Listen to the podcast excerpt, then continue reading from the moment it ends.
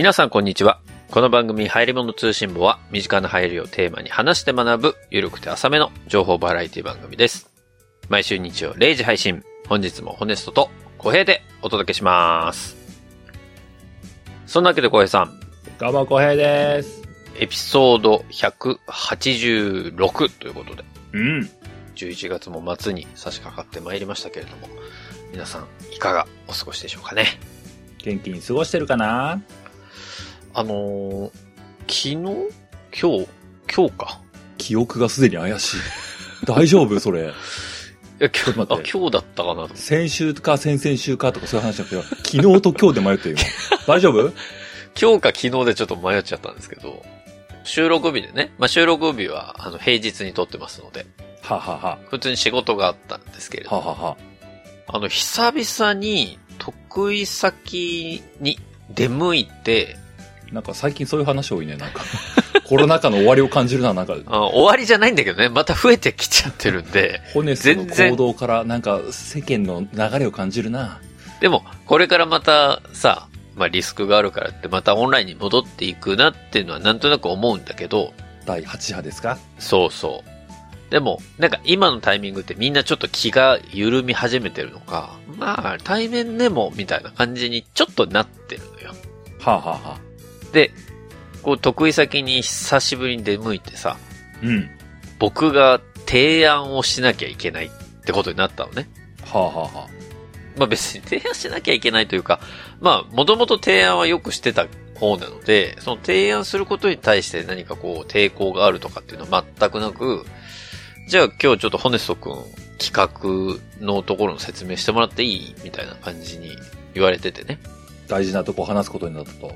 うん。まあまあ資料の大半を私が説明したんですけど、はあ、はあはそれと同じタイミングでやっぱりそうは言っても、あんまり大人数で行くことは好まれてないので、あ、うんうん。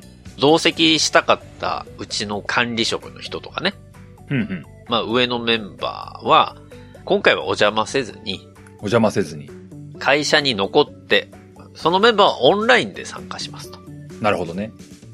で、参加するメンバーはちょっと絞っての提案にしますという形を取ったんですよ。はあ、はあはあ、現地組とオンライン組で。で、まあ、つつがなくうん。進みまして。うん。で、オンラインもちゃんと問題なく繋がって、最後提案完了まで行って、うんまあまあ、じゃあ、あの、ちょっとご検討いただいて、何かわからないことがあればまたご連絡いただければ、みたいな。まあ、ありきたりな話をして終わったわけですよ。なるほど。で、まあ、終わってから会社に戻るわけなんですけど、うん。会社に戻ってきてね。で、その、オンラインで聞いていたであろう一人の上司がさ、うん。ひょこひょこっと寄ってきたわけ。うん。で、あ、あ、お疲れ様でした、今日は。あ、ありがとうございました。みたいな。やりとりをして、第一声なんか今日の提案についてあそこがどうだ、あそこは良かった悪かったみたいなこと言われるのかなと思って、うん。レビューがね。こう身構えてたんですよ。うん。でそしたら、開口一番言われたのが、うん。ホネスト君さ、なんか、あれだね、提案の時はなんか、声違うねって言われて。なんか、え？マイク越しだけど、よそ行きの声だったよ。なんか、一段ね、こう、普段のホネスト君の声がここだとすると、なんかね、一段ね、上になってたよ。だからなんか、誰が喋ってるのかね、最初わかんなかったわ。また、またそのパターン来た。そもそも、リアルの対面での得意先に提案してるのに、俺、提案するときになったら、はやつになんのみたいな。どうなって、どうなってんの？おかしいな、みたいな。いや、でも、対面収録ね、あの、お後がよろしいようでに出させていただいたときは、低い声だったはずなのに、これ提案でははやつになるのかみたいな。などういうことなんだろうなみたいどういうスイッチがあるの？ホネストスイッチは。な。わかんない。ホネスト君が出てくるスイッチはどこにあるの？多分、提案っていう、こう、身構えてるか、身構えてないかなのかなと思ったわ。その、はやつもさ、収録するときに、ぱり543のカウントで自分でスイッチ入れてるから、まあ、身構えスイッチみたいな。自分でスイッチ入れてんのね。ええええええあの、稲見ママの2名を震えさせたと言われる。そうそう。あの、カウントダウンが僕のスイッチなんだろうけど、別に提案で54さんやらないからさ。じゃあ、これからお話しさせていただきますね。いきますよ。はい。5。それで本番5秒前みたいなやらないから。これひどい。いや、でもなんかやっぱ得意先前にすると、このよそ行きの声で俺は提案してるんだって今日初めて知りましたね。なるほどね。はい。新しい発見があったなと思いましたね。難しいね、ホネストって。難しい。いや、そんなまさかさ、会社のオンライン会議で声普段と違うよって言われると思ってないから、そうだね。ちょっと笑っちゃったもんね、俺。あこれか、みたいな。ま あまあまあ。皆さんもね、あの、ぜひ、オンライン会議の時気をつけていただきたいなというふうに思いますけどね。同じ悩みを抱えてる人がいるのかどうか。まあ、いないだろうな、まずな。はいはい。まあ、そんなね、えー、日々を過ごしているわけなんですけども、今日は、小江さんの回でございますよ。はーい。今日はですね、うん。ちょっと自分でも口惜しいところがあるんですけども、口惜しい。ガンダムの話をします。ああ、そういう意味でね。はいはいはいはい。まあ、前々回、僕の回にこう、ガンダムの話をしませんでした。はい。で、まあ、その時点でまあまあ、半分はネタだったからガンダムの話をすることはなかろうてって思って終わったんですけども、うんうん。で、今日はね、本当はね、ルンバの話をしようと思ったんですよ。ルンバ？はあ、うん。ルンバの新しい新製品のお話をしようと思ったんですよ。おうおうおうで、新製品のね、内容をね、よーくよくチェックしていってね、うん。うーん、なるほど、こういう機能かと。はいはい。今回もルンバはガンダムに例えざるを得ないな、みたいなことを思いながらね。え、どういうこと？うーん、そうか。ルンバの新製品は、ガンダムはガンダムでも今回はゼータガンダムなんだな、みたいなことをこう、脳内のプロットとしてはこう組み上がったんですけども、ほうほうほ僕もふと思いましてね、う。うん。ルンバの話の時、いつまでガンダムの話するんだと思うんですね。もう良くないって思っちゃったんだよね。なるほど。そうか。ルンバはもうハヤツ卒業なんだなって、ふと思っちゃったんですね。卒業する時が来るんですね、ルンバが。もう、まあ、ゾウトラとかとっくに卒業したしね、もうね。まあ最近やってないしね、確かに。うん。あと、この間、東芝も自らね、あの、卒業させた感があったんですけどね。まあ、あれ、強制卒業だったけどね。あれ、卒業なのかな脱退みたいな感じだったけどね。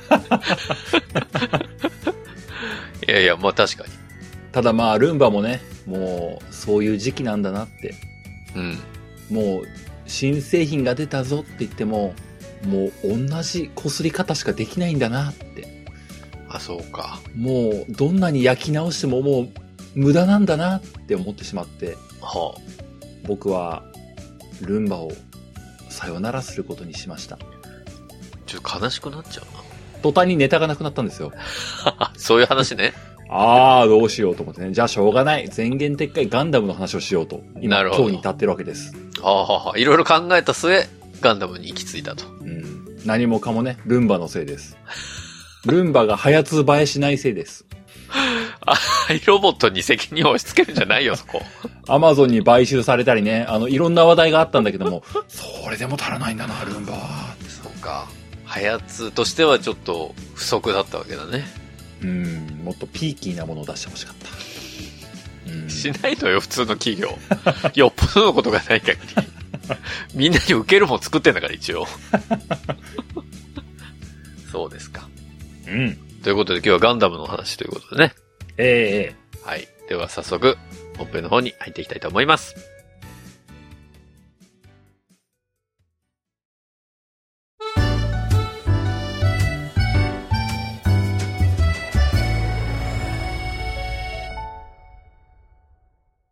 前回、まあ僕の前回ですけどもね、うん。ウルトラマンと仮面ライダーの話をしました。はいはい。で、まあそこの流れの中でガンダムも話そうかな、みたいな流れにしていたんですけども、うん。まあもともとね、その時話そうと思っていたものは、結構小粒な話題だったんですよ。ほう。今ちょうどね、テレビシリーズとして最新作が出てるので、うん。まあそれ楽しいよねっていう話をしようかなっていうぐらいでね、うんうんうん。ちょっとした話をする程度のつもりだったんで、はい。当時のあの回で、まあわざわざ話さなくてもいいかって思ったところもありましたし、うん。また次回みたいなこと言いましたけども、また次回にするにはボリューム不足なのは明らかだったんですよね。あ、それ単体でやろうと思ったらね。うん。そう、うんうんたった今あの、ガンダムのね、水星の魔女ってね、はいはい。テレビシリーズがやってるんですよね。うん。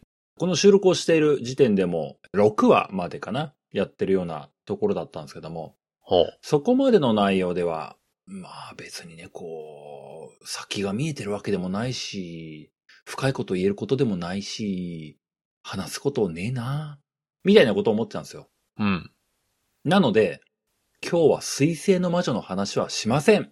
ほう。できないので、シンプルにできないので、あ、まあ今現在進行形でやってるものだからね。わからないので、うんうんうん。まだ僕の中にね、こう、うわーっていう感情がないので、まあ、水星の魔女普通に楽しいよねっていう、こう、普通のテンションで話して終わっちゃうのでね。そっかそっか。はやつとしてのそのいじり方ができるわけでもなく、そうなんですよ。純粋に水星の魔女が面白いよねという話に終始してしまう可能性があるんで、その回に何が楽しいんやっていうことになっちゃうってことね。そうなんです。はいはい。それは私としてもね、僕としても大変口惜しい結果になるのが目に見えているので、まあまあまあ。水星の魔女の話はしません。うん。全国の水星の魔女ファンの方、すいません。の、すいませんでした。まあそんなわけでね、今日はね、はい。一つ前のテレビシリーズ、ほう。鉄血のオルフェンズの話をしようかなと思って長谷さんじたわけです。鉄血のオルフェンズ。ええそうです。うん。機動戦士ガンダム、凄まじい歴史がありましてね、うん。テレビシリーズだけでも凄まじいボリュームがございます。はい。たった今、最新作として放映しているのが先ほど話した水星の魔女。うん。ですけれども、その前に当たるもの、前にやっていたもの、うん。それが、機動戦士ガンダム、鉄血のオルフェンズというものなんですね。はい。僕はそれがすごい好きだったんです。ほう。何を隠そう。まあ、機動戦士ガンダムと言われるね、一大シリーズの IP の中でも、うん。一番好きかもしれんって思うぐらいに好きだったんですね。あ、IP って何？あ、そうか、伝わらないか。まあ、そうだよね。ゲームなんとかじゃないから伝わらないのか。そりゃそうだ。あ ?IP ってな、なんだそれシリーズってこと？そうそうそう。あの、僕も英語の略はちょっと覚えてないけども、ほうほうほ機動戦士ガンダムってブランドのことみたいなことをね、シリーズブランドみたいなことを IP って指すのね。あう。へえ、そうなんだ。スーパーマリオブラザーズみたいなものもね。ああ。そその IP の中で、スーパーマリオ64もあったよねとか、スーパーマリオギャラクシーもあったよねみたいなそういう。はいはい。一連のシリーズのことをガンダム IP って言うんだ。うん、IP って言います。へえ。まあ僕も正式名称知らないんであれなんですけども。おうおうおうまあそのね、ガンダムのシリーズの中でも、鉄血のオルフェンズは一番好きですよというお話でございます。うん。で、まあね、今日話そうという話も、1年ぐらい前かな。いつか僕のボツネタ集みたいな話をした回があったんですけども、ああ、ありましたね。そこでガンダムの話をしようって画策してた中に、紛れていたのがこの鉄血のオルフェンズ。今日話そうとしてる話なんですよ。ああ、じゃあこの鉄血のオルフェンズっていうのは、うん。え、去年やってたやつ？な2015年から17年にやってたもんですね。あ、え、2年もやってんだ。おまあこれはね、直近のガンダム、直近のガンダムというか、あアニメの、テレビアニメの界隈の話かもしれないですけども、はい。1年ぶっ続けで50何話やるっていうのは結構しんどいみたいですからね。第1期でこう半年やって、はいはいはい。え1年ぐらい間を空けて第2期みたいなことをやるっていうのが、あまあ当時もあったんですよね。なるほどな。なんか鬼滅の刃的な感覚と一緒だ。そうそうそうそうそう。はあ、はあはあはあ、続きものなんだけども、間が空いてるっていうようなやり方というかね。なるほどなるほど。鉄血のオルフェンズというというガンダムもそういう風なやり方をしたので、2015年に第1期がやって、2016年か7年に第2期がやってたっていうようなところですねな。んか、鉄血のオルフェンズ、S だか R だかなんか後ろにローマ字ついてるやつあった？は素晴らしいですね。今日はその話題にまで最終的には到達できればいいかなと思っております。あはあはそうなんです。まあ、テレビシリーズとして、あはあ。うん。もうとっくに終わってるんですよ。17年に終わってるんで。ああ、ね、そう言ってましたもんね。さっき5年前のやつです。はい。ただ、今日、はやつの話題として、1年前には、まあ、ボスネタとしてそのまま朽ちていっていいかなと思ったんですけども、うん。たった今、本日時点で、この2022年時点で、はい。今、鉄血のオルフェンズを話す意義があるので、はガンダムの話をしようかと。そあ。あ、の中でも、なるほどね。鉄血の話をしようじゃないかと思ったわけです。まあ、確かに、5年前のものを今更話してもっていう、まあ、それが一番好きだから話す価値はもちろんあるんでしょうけど、まあ、それにプラスアルファあるってことですね、今日は。そうなんです。2022年のお話があるんですね。なるほど、なるほど。なのでね、過去の話を焼き直ししていこうと、決意新たに、長谷参じたわけでございます。ずっとハセ参じてるけど、今日。どの立ち位置なのあなたずっといるのよ、この番組に。今日はねゲ、ストじゃないんだから。駆け込んできましたよ、もう。ああ、まあいい。今日話題を持ちましたああ、ありがとうございます。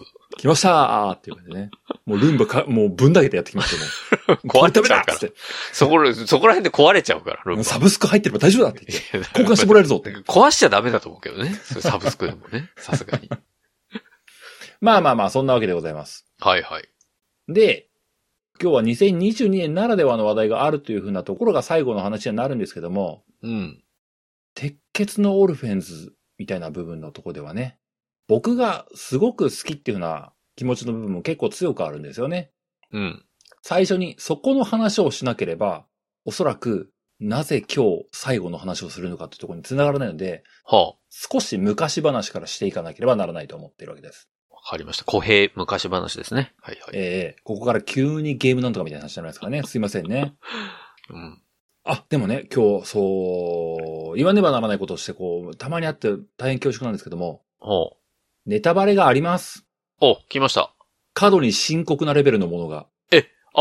前回のウルトラマンと仮面ライダーは、触りぐらいとかっていう話でしたけど、今回は結構深刻なネタバレがあるんですね。ええ過度に深刻なレベルのネタバレが含まれます。はあはあはあ。なんといっても、新ウルトラマンを見てないですし、そうだね。ブラックさんは2話ぐらいまでしか見てなかった話なんですけども、鉄血のルフェンズは1から最後まで全部見切ってますからね。まあだから好きなもんだもんね。そりゃそうか。まあ、うんがっつりそりゃ3週ぐらい見てますからね、僕ね。ああ、3週も見てんのすごいな。うん。やばいほど見ましたね。アマプラお世話になりましたね。はなので、もう、やばいぐらいがっつり深刻なネタバレが入ります。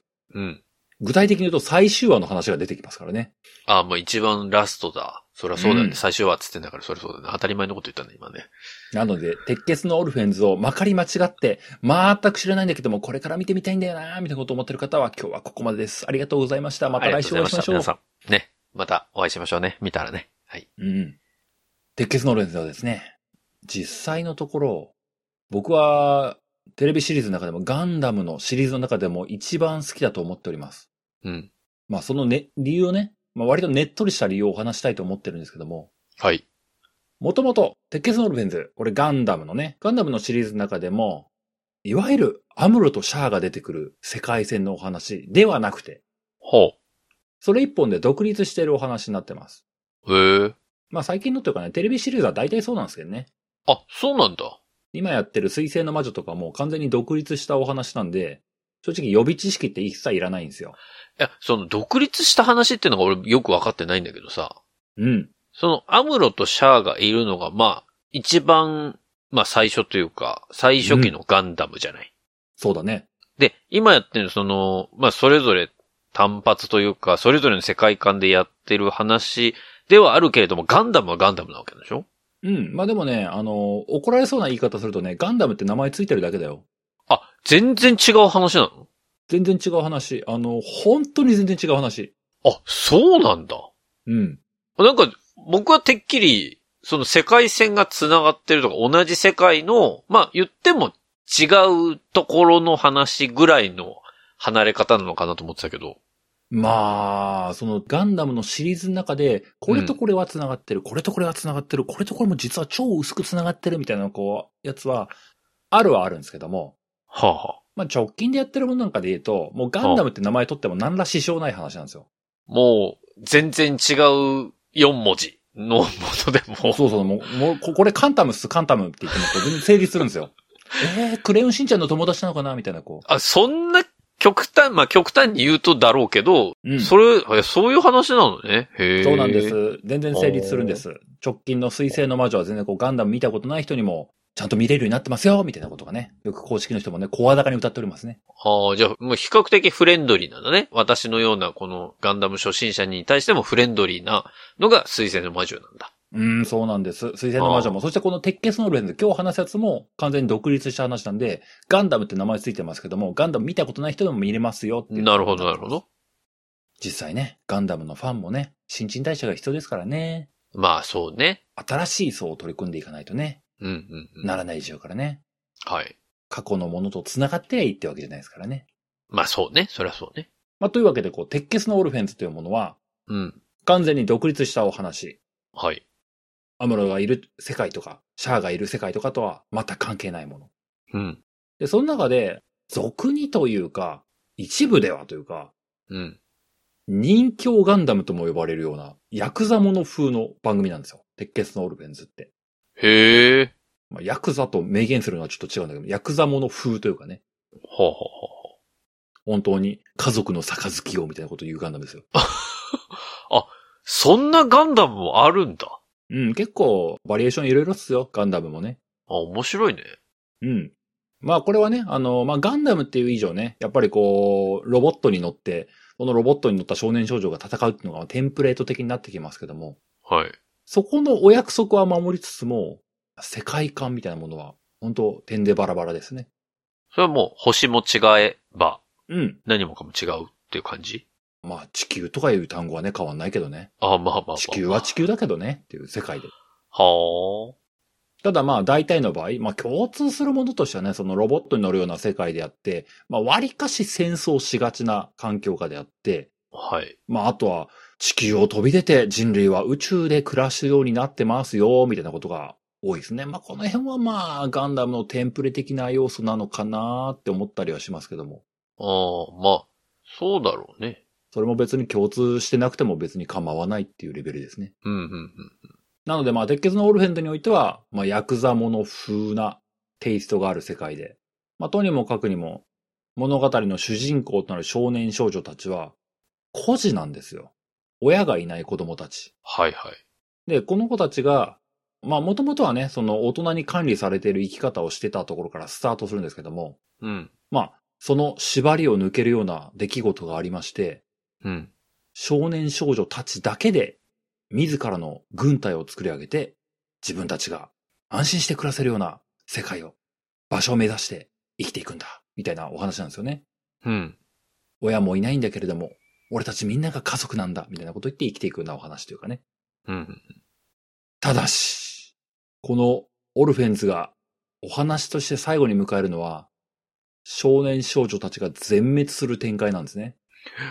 そう。えーえ、主人公もってこと？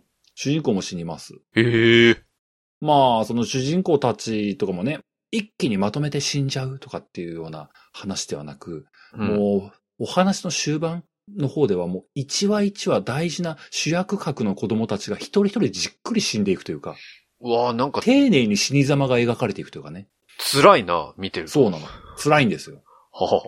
もう、後半の方はね、見ていて毎週、うわはー、うわはー、うわー、死んじゃったよ。あ、予告見ると来週あの子やばーいみたいな。あはーみたいな。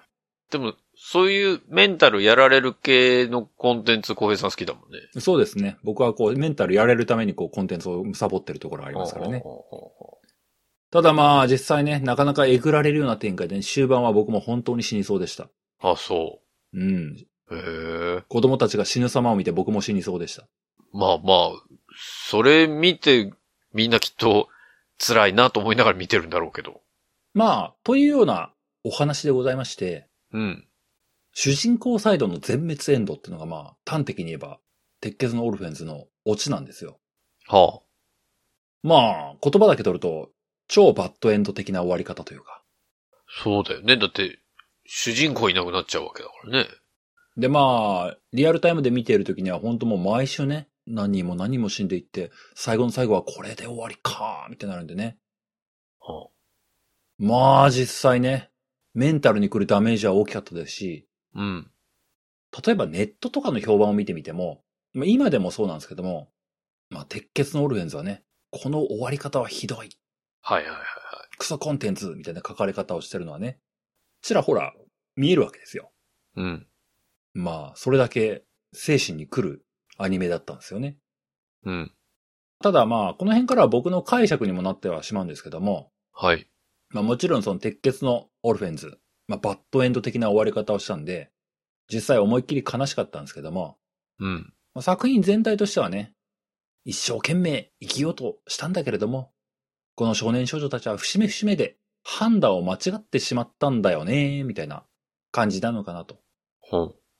例えばなんですけども、途中任教みたいなって言いましたけども、うん。誰かが死んだ。殺されてしまった。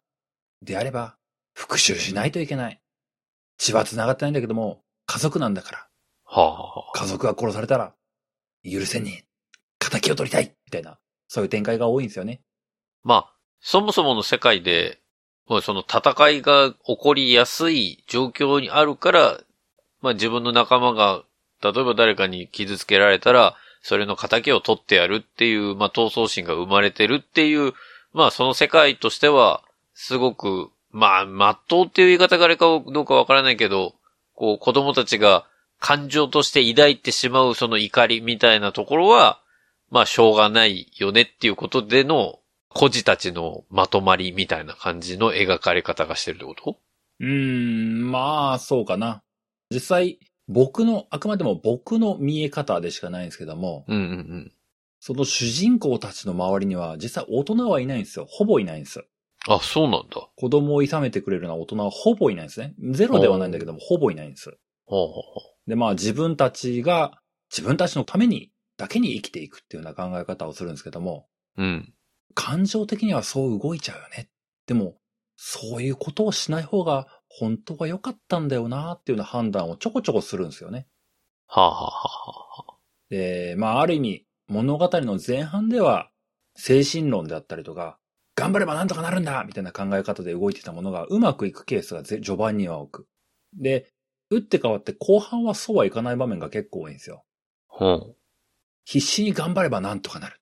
みんなで協力すれば諦めなければなんとかなるっていうようなことを序盤と同じように思うんだけれども、それでは解決されないことがあるよねっていうような見え方をするんですよね。で、割とその、目立つ部分としては、みんな思考放棄をするようになるんですよね。こ物語の後半は特に。う。思考放棄。うん。考えることをしなくなるというかね。は本当に主人公格に一人に、オルガっていうリーダー格の子供の中では大人系の子がいるんですけども。あ。はいはいはいはいはい。まあ、ある種本当リーダーとして指示を出す。みんなの代表として考えるっていうような見え方をするんですけども。うん。まあ逆に、その子だけが考えるようになるというか、周りの子供たちは、考えるのは俺たちの仕事じゃなくて、俺たちは任されたことを必死に頑張ろうみたいなことを言うようなセリフが多かったりもするんですよね。うーん。で、まあ、いつしか間違いを正せなくなってというか、うん。自分たちがただね、頑張っていれば幸せになれるはずなんだって思って進んでいくんだけども、そうではないような判断をしてしまっていることがあるので、その間違いを正せず、結局みんな破滅へと向かっていくっていうようなお話なんだよなぁと個人的には思ってるんです。この辺は本当僕の解釈でしかないんですけども。それは何その主人公のオルガが、ちゃんとみんな考える力を持ってるというか思考停止してなければ、誰かがそれは違うんじゃないかって、もしかしたら言えたかもしれないけど、みんなそこを思考停止してるので、オルガが間違った道に行った時にも、誰も止めずにそっちの方向に行ってしまったがゆえの、みんなが全滅してしまう世界線に入ってしまったみたいな感覚そうそうそう。まあまさしくそうよね。まあガンダムの話でいくと、割と花井夏樹さんがいつも出るんですけども、うん。序盤に花井夏樹さんが演じるビスケットっていうデブキャラがいるんですけども、ほう。この子序盤に亡くなってしまうんですよ。ほうほうほで、その子が唯一、さっき挙げたオルガっていうリーダー格の子に、そうじゃないんじゃないかっていうふうな提言をできる子が一人いたんですよ。う。へえ、ほうほう。花井さんが役のね。はいはい。ただ、序盤でその子が亡くなってしまうんですよね。ほで、そこからはそのオルガっていう子は割とほんと一人で悩む。で、みんなが頼ってくれるもんだから一人で抱え込む。う。ほ逆に彼からすると、誰にも相談できなくなってしまうっていうな。う。ああ、辛いね。それはそれで一人で辛いわ。リーダーとして、自分が考える、自分が考えるってみたいな形をして、まあ抱えきれなくなって、もう取り乱すような場面も多くなるってなね。うん。まあとにもかくにもね、うまくいっていた頃には目立たなかったほころびってものが後半にはこう、あれよあれよと目立ってくるというか、ううん。まっしぐらに崩壊していくというような見え方がするような形で、まあだからこそうまくいっていたあの頃にすがっている彼らを見てると余計に悲しくなるみたいなことがあるんですよね。なるほどね。まあというお話ね、この時点で僕はね、自分の好きなタイプなお話だったからというのもあるんでしょうけれども、うん。まあボロボロに泣き晴らすような、それぐらいに好きだったんですよね。はあ、はあはあはで、ただ、その表面上の部分だけでは僕はないんだなというのも当時も思っておりまして、あ、うん。ここからは本当に僕の話になるんですけども、うん。今話した鉄血のオルフェンズのストーリーラインって、僕の会社生活にものすごいリンクしてるんですよ。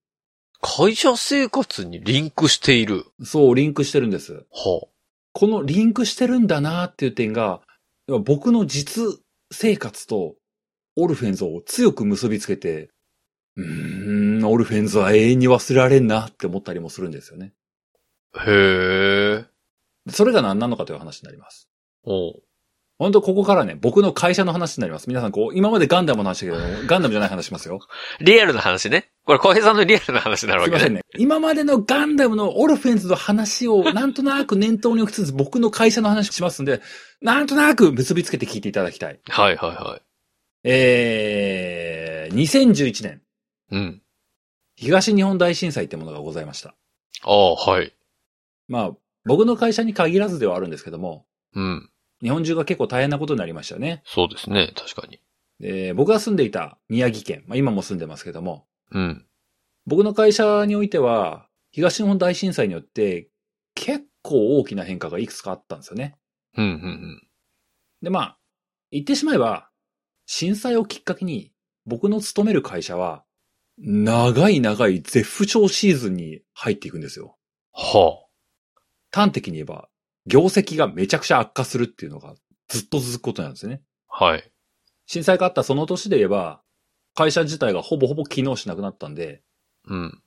売るものがないというかもう、売ることすらできないみたいなね。お金を手に入れる手段を失うみたいな状況になったんですよね。はいはいはいはい。で、まあ、もともと関係の良かったお得意先様にはもう、もうその年はもう、謝罪の連続ですよね。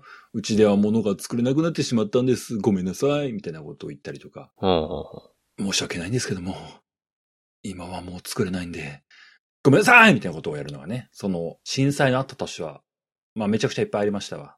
うん。その一年っていうものはもちろんね、物が作れない、物が売れないっていうような形になるんで、業績はまあ、ズコーン下がりますよね。うん。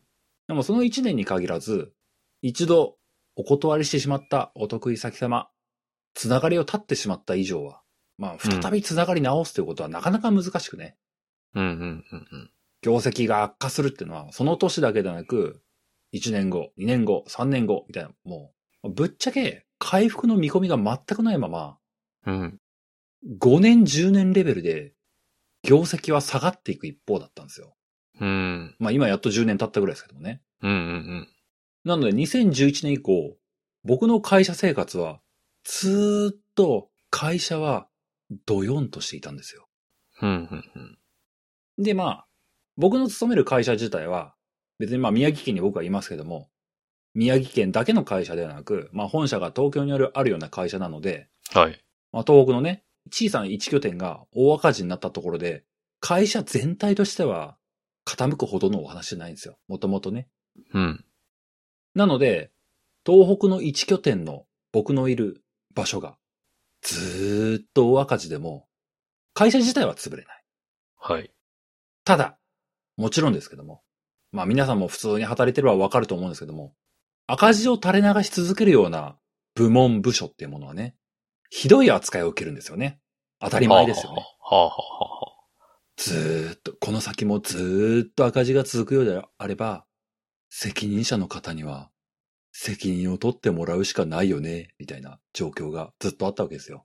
あ。うんうんまあ、僕自身はまあ本当末席な人間なんで、そういうものに直接対峙することはないですけども、いわゆる僕の上の人間、責任者の方々は、うん。うん。東京のお偉い方々に、もうずーっと鬼詰めされるような生活を送っていたんですよ。ほこの業績、いつどうなるの？今何してるの？何がどうなったら回復するの？分かってんの？みたいなことがね。はあ、はあ、まあ、ちょうどというかね、本当オルフェンズがやっていた頃、2015年ぐらい、16年ぐらいですかね。うん、今から5、6年前っていうのが、ある意味ピークだったと思いますね。僕の会社生活の振り返りとしては。はい。いつまで経っても回復しないよね。宮城県のお前ら、みたいなね。あたりが一番強かったのがそのあたりだなと思ってるんですよ。うん。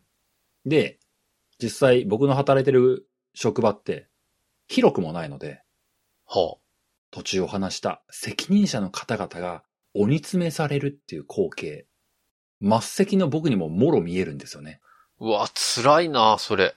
そういう職場だったんですよ。今でもそうなんですけども。はあ、はなので、例えばですよ、本当一番上の人が部長だとしましょう。あ、はい。部長の方が電話越しとか、まあ、当時はね、テレワークってことではなかったんで、電話とかが多かったんですけども、あとはテレビ会議がたまにあるとかね、そんなレベルですけども、うん。電話越しとかに、めちゃくちゃ詰められてるとか、うん。テレビ会議してんだろうな、みたいな会議室のところから、すんげえ罵声飛んでくるとか、そういうのが普通に聞こえるような環境だったんですよ。はあ。今、何を考えてやってるんだいみたいなことね。普通に言ってるようなことがよく聞こえてた。うん、うん。で、いわゆる叱責タイムが終わりまして、鬼詰めタイムが終わりまして、はい。もう死にそうな顔して出てくる部長さん。はい。その部長さんが次に何をするかというと、一個下の課長さんたちを緊急招集ですよね。はあ、はあ、は上から下へ同じことの繰り返し。これからお前らどうすんだと。今度は部長から課長に罵声が飛ぶわけですよ。あ。辛いね。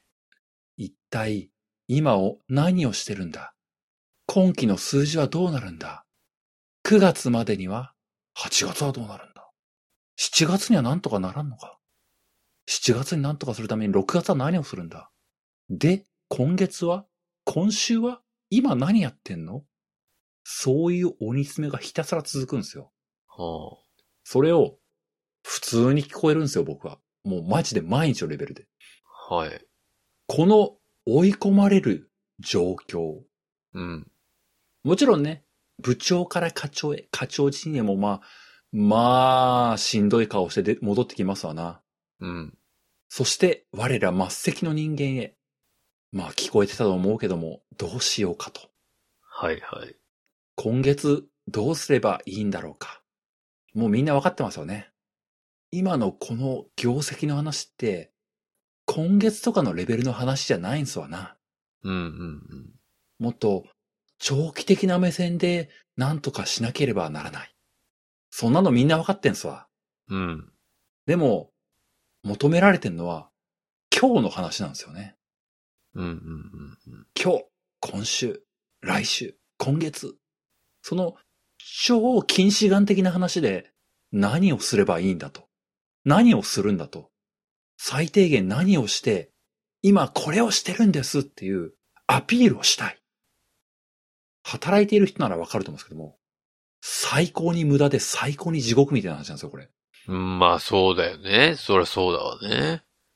何をするにも、たった今、社内のための無駄な資料作りをしたりするんですよね。ああ、あるよね。それが、たった今、今週これをしてるんですってことを証明するための、もうある意味でっち上げ資料ですよ、もう。うん。一つの嘘を作り、そして、その一つの嘘は来週には暴かれるわけで、はい。来週には来週の嘘が必要なわけです。嘘を嘘で塗り固めていかなきゃいけないわけだね。そう。で、塗り固めていった先に、木の終わりに、もう分かりきってんですよ。嘘でしかないから。うん。結果が出るんですよ。何も変わっていない結果が。はいはいはいはい。今までの報告何だったのっていう、そこからはそれからで。また同じようなトーンが3倍ぐらいに増えた叱責タイムが始まるわけですね。うわあ。これを1年ぐらい繰り返していくと、全員頭おかしくなるんですよ。そうだよね。確かにね。ずっと同じことのループでやってるんだもんね。バカバカしい話ですけども、社内のための無駄な仕事をしてるんですね。仕事というのかもわからないね。仕事なんでしょうけども。うんうんうん。無駄なことをして時間を使って、そして無駄なことなので実際何の数字の改善も見られない。業績の改善は見られない。だからこそ、より状況が悪くなり、同じことをまた苛烈な状況になって繰り返さなければならない。そうか。無駄のループに入っちゃってるみたいな感じなんだね。無駄なことをして、さらに状況が悪化し、またさらに無駄なことをしなければならない。ああ。この状況、鉄血のオルフェンスと全く一緒なんですよ。そうなんだ。最初に間違った行い。あ、なるほどね。これを正せずに永遠に繰り返さなければならない。そして、初めは分かってたんですよ。こんなこと無駄だって。ああ、ああ、ああ。でももう、正せなくなるんですよ。正す勇気を持つ人間もいないと。うん。正したところで、また同じことを言われますからな。そうか、そうか。正しても、状況が変わるわけではないもんね。求められてるのは状況の改善であって、状況の改善はもともと中長期的な目線でやらねばならなかったはずなのに、あ、そうか。でも、それができないから短期的な話をずっと繰り返して、これは無駄だと分かってるんだけども、短期的な話をし続けるしかないっていう、地獄ループにはまるんですよね。はあ、なるほど。そして僕の会社、そう、宮城県の拠点の僕の会社の中で起きた出来事は、徐々に心を病み、自ら職を去っていく責任者の方々。鉄血のオルフェンスと同じく、一人一人消えていくんですよ。辛いな辛いリンクだな、それ。まあ、ということがね、事実として僕の目の前に降り注いでいたんで、うんうんうん。毎週ね、テレビを見ながらね、これ、僕たちのことだ。はあやめて。みんな死なないで。はあ現実の方でも、あの部長いなくなった。はあっていうのがね、本当に繰り返されていったんですよね。ちょうどその時期と合ってたんだね。まあ、ひどいもんでしたね。うん。リアルな会社生活でも、テレビの向こうでも、僕たちは一体どこで間違ってしまったんだろうかと。うん。間違っていたのは分かっていたはずなんだけども、引き返すことはできなかったんだろうかと。うんうんうんおかしいってみんな分かってるはずなのに、どうして誰もおかしいっていなくなってしまったんだろうか？なぜ、末席の自分も含めて、もうどうでもいいから、ただの作業としてこなそうというレベルで、歪みに目を背けるようになってしまったのか？思考放棄が始まってしまったのか？なぜあのガンダムの世界でも子供たちは思考放棄のまま全滅していくんであろうかと？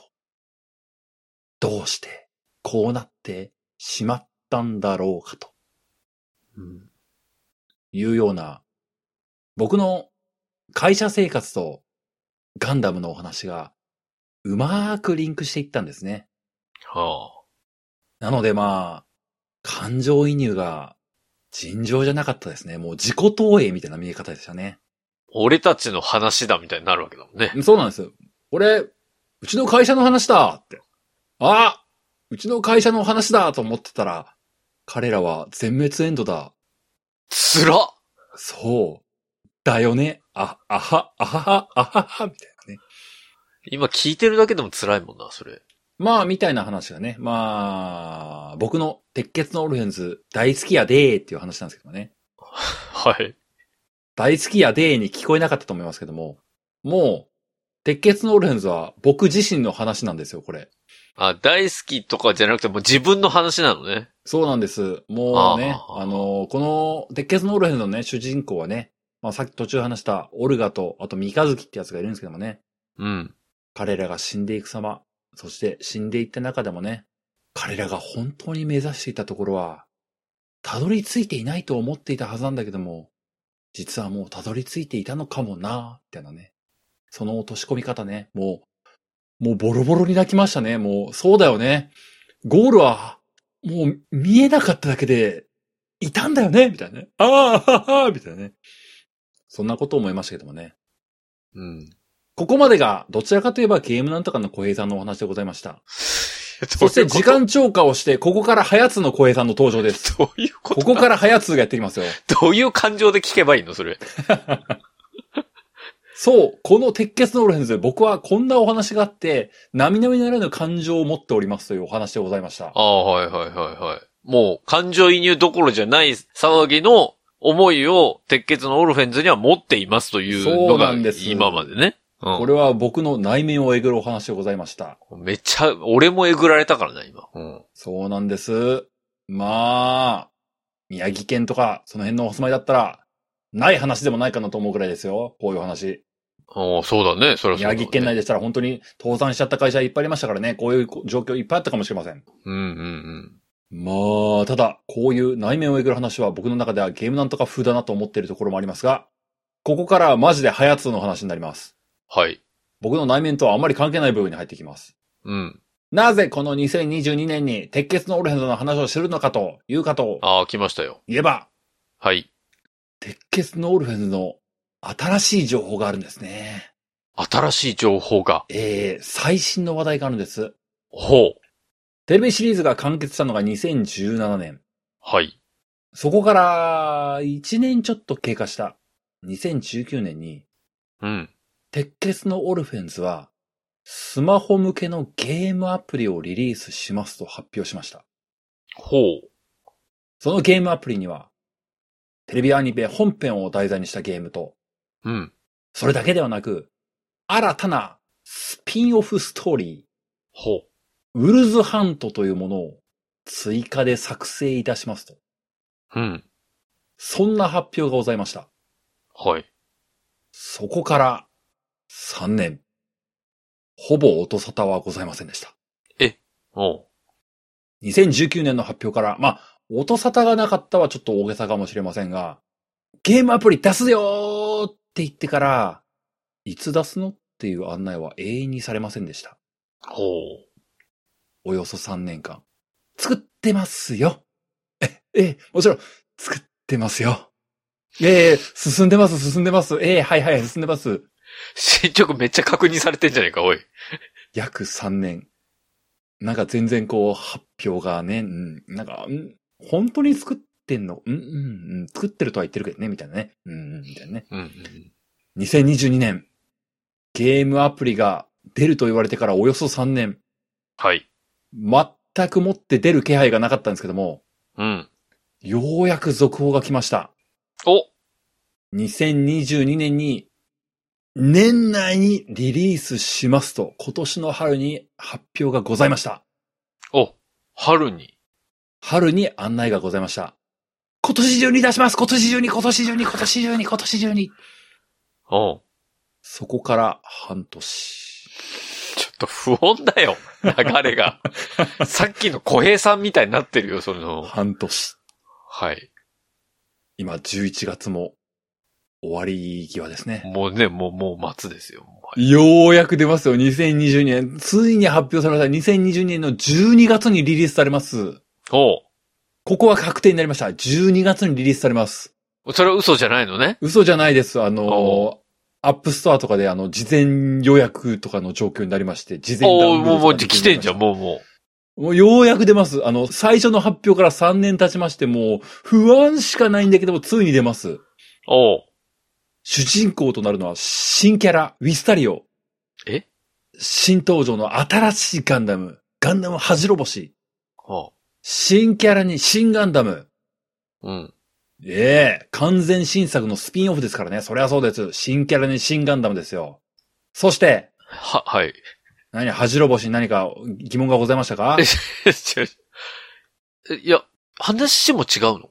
話も違います。完全な新作ストーリーです。でも、鉄血のオルフェンズなの？ええ同じ世界観を共有しているというわけですね。あー、なるほど。鉄血のオレンズを見たことがある人々ならば楽しめるだろうな、みたいなところでね。なるほど、なるほど。新作のスピンオフストーリーが始まりますよ。まあ、本編とも薄くつながりがあるんでしょうね。うん。そんなわけで、新主人公となる新キャラ、そして、新登場の新しいガンダムも出ますと。うん。そして、この新主人公の声優を務めるのが、元、乃木坂46。え？生駒里奈さんであると。おー。まさかまさかの新情報、2022年に発表された最後の情報、ウルズハントは死んでませんでした。死んだと思ってましたけども。ほ新作は出ます。僕が先ほど話した通りにもう凄まじい感情移入をしてしまった鉄血のオーレンズが、う。はい。まさかまさかの、生駒ちゃん主役で全力投球で頑張ってくれると。ほこればっかりは、僕もありがとうございますと言いたいです。いや、本当にありがとうございますと言いたいです。なんだかね、こう、僕もね、同郷としてね、秋田県出身の人間としてね、う。あ、そうですね。生駒ちゃんがね、元アイドルの子がガンダムに乗る、この偉業を成し遂げていただけるのはね、いやー、秋田県出身でアイドルとして頑張った。うん、AKB としても頑張りました。乃木坂としても頑張りました。そんな生駒ちゃんがガンダムに乗ります。これは誇らしいですね、嬉しいですね、と。これは私としても嬉しいですね、それは。そう思ったのは僕とホネストだけだったんでしょうか。発嘘だろ。表されまして、あのーええティザームービーが出まして、まあ、これはまあひどい叩かれ具合でしたね。え、ほ僕死ぬんじゃねえかって思うぐらいに叩かれてました、生駒ちゃん。え、なんでそれ、演技がってこと？そういうことです。あ、そうですか。まあそういうことだとは、まあまあね、僕もね、お世辞もね、めちゃくちゃうまいじゃんとは言えない。確かに言えないですよ。言えないですけれども。悲しい。まあでもね、うん。でもね、こう、うん。なんかもう、そんなに言わなくてもいいじゃんって思うぐらいにひどかったですね。そんなに、そんなにみんな言ってたの？そん、そんなに言わなくてもいいじゃんってね。いや、頑張ってんだよ、生駒だって。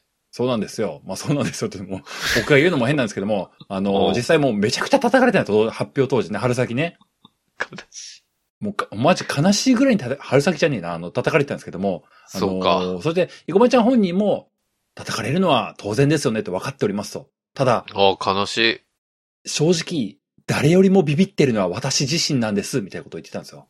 そうだよね。いや、そりゃそうだと。だよねいや、この通りですよね。いかにね、人気アイドルグループのセンターを張っていたとしてでもですよ。うん。ガンダムの主役張るって確かにとんでもねえ話だなって思いますよ、確かに。そうだよね。だって声優さん、普段声優やられてる方々でも、主役張るのってそれなりにやっぱりピリッとするわけじゃない。そうですよ。で、それが別に声優を主にやってない人が抜擢をされて、うん。主人公としてやるわけでしょ？そうなんです。そら、ねえ、緊張もするだろうし、勝手もやっぱりわからないだろうしさ。うん。そこら辺は、ちょっと、まあ、多めに見てってわけじゃないけど。まあそうなんです。うん。もちろんね、それはね、一部のファンの方からしたらね、もっといい声優がいただろうみたいなことをね、言うのは、はいはいはいその気持ちがわからんわけではないですよ。まあうんそう言いたくなるのもまああるんだろうなとは思います。うん。ただまあ、そういった部分も、もちろんだって、制作の人たちだってそういう線は考えたはずでしょうよ。うん。ただまあ、それでも、生駒さんを起用した。そして、生駒ちゃん自身も、自分が頑張るんだとうん。決意した。かつて、AKB を兼任して、まあいろいろ、しんどい思いをしたり、乃木坂の方でも、センター頑張ったけども、しんどくなって、辛かったみたいなことを言っていた、あの子が、うん。今度は、ガンダムに乗るというね。これはまた異次元の大舞台で頑張ろうとしている。そうだね。大変だろうな、また。アイドルグループのセンター張ってガンダムに乗るって、とんでもねえ話だなって本当思いますよ。とんでもねえな、確かに。うん、人生、いろんな才能ある人いっぱいいると思いますけども、なかなかねえと思いますよ。アイドルでセンター張った後ガンダム乗るんだよ。とんでもねえよね、ほんとね。そんな経験するやついないだろうな、確かに。ね、いないよね、もう。だってこの先多分西野ガンダム乗らないでしょ白石さんもガンダム乗らないでしょ乗らないね。西野はガンダム乗らないだろうね。アスカちゃんガンダム乗る？乗れる？乗れないな。乗れないよね。乗るかな？いや、乗れないだろうな。ああ、なんかね、こう、他のアイドルグループ、なんか、 BiSH の人とかガンダム乗るかな？乗らないよね、きっとね。乗らないと思う。乗らない。なかなか乗れないよね、ガンダムね。そうよ。それだってき限られた人しか乗れないんだから、ガンダム。本当よ。ガンダム乗れる人なかなかいないからね。そうよ。そらそうよ。その大役を受けて、頑張りますっていうふうに、叩かれながらも頑張りますと言ってるのがね、私はもう、もう頭が下がる思いですね、本当にね。もううね。ん。まあ正直ね、このウルズハント、嫌なフラグばっかりなんですよ。2019年に発表されて以来、はい。およそ3年間、まあ正直まともな進捗状況には見えなかった。うん。もう情報発信の仕方がね、どう考えてもおかしい。うん。冷静に考えて2019年にゲーム出しますって言って、今2022年、もうその鉄血のオルフェンズじゃない新作のガンダム、水星の魔女が始まっちゃってるのよね。そうだよね、確かに。これどう考えても予定狂ってるじゃんっていうね。どう考えてもね、間をつなぐ位置にきっとウルズハントあったじゃんみたいなね、ことを思っちゃいますけども。で、まあ、個人的にはね、大体苦手になるスマホゲームアプリですからね。苛烈な課金地獄に追い込まれることは、まあ、もうやる前からなんとなくそんな気がしてますしね。はいはい。もう僕自身がついていけるかも非常に怪しいと思ってますけども、そんな中で、ただまあ自分が好きなシリーズであるという鉄血のオルフェンズ、そしてなんとなくね、こう、他人とは思えない生駒ちゃんが頑張るみたいなところがあるんでね。僕もね、言いたかないですけども、ゲームとしては期待してません。うん。ただ、これを体験する前にダメだとは断定したくない。うん。無理やりにでもね、リリースされたらいいとこ見つけていきたい。そんなことを思っております。はい。ご清聴ありがとうございました。ありがとうございました。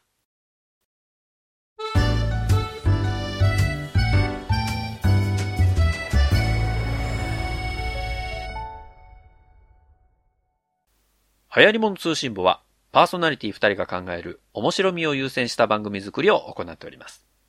番組内での商品、サービスの紹介は、面白みを優先するあまり、誤り、語弊のある表現を用いてしまう場合がございますので、内容の審議によくご注意いただくようお願いいたします。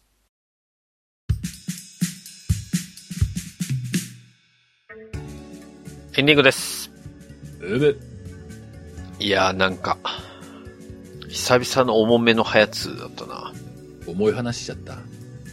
ただ、あのー、小江さんとね、僕は同じ会社ではありますので、一応。まあそうですね。まあそこら辺は、内情はなんとなく、理解は。まあでも今日聞いた話を完全に理解してたかっていうとそういうわけではないけども。会社の雰囲気がどういう雰囲気かっていうのはなんとなく感じてはいましたけれども。まあね。なんというか、ちょっと、シンクロさせちゃいけないんだろうけど、きっと、今回のこのゲームを作ってる人たちの中でも同じようなことがされてたんじゃないかってちょっと思っちゃうよね。そうだね。まあ、辛い仕事とかあるよね。この3年の間で一回も情報発信しないって、今のこの SNS 時代で、まあないじゃん。情報発信はしてんのよ。ただね、もうね、スカスカの情報発信しかなかったというかね。あ進捗が、報告がされてないってことね。そうそう。まあ、あの、今これやってます。みたいなレベルしかない。苦しいな。苦しいな、その。もうなんか確かに、もうツイッターアカウント凍結されるギリギリみたいなレベルの情報発信なんだ、それみたいなね。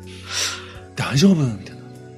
まあ、でも、そういう期間を経ての、ようやくのリリースですから、12月。そうなんです。それは期待して、でも期待してって言っても、生駒ちゃんが叩かれてるっていう現実はちょっとね、悲しいですけど、僕は。うん。いや、でもね、もう間違いなくね、いつの日かね、なんだろうな、それこそ NHK とかでね、歴代ガンダムに乗った人みたいなことになったらね、並ぶわけですよ。壮観な、ずらーっとした人間の声優さんとか、すげえな、こういう中にこう、生駒ちゃんポンまあってるんですよ。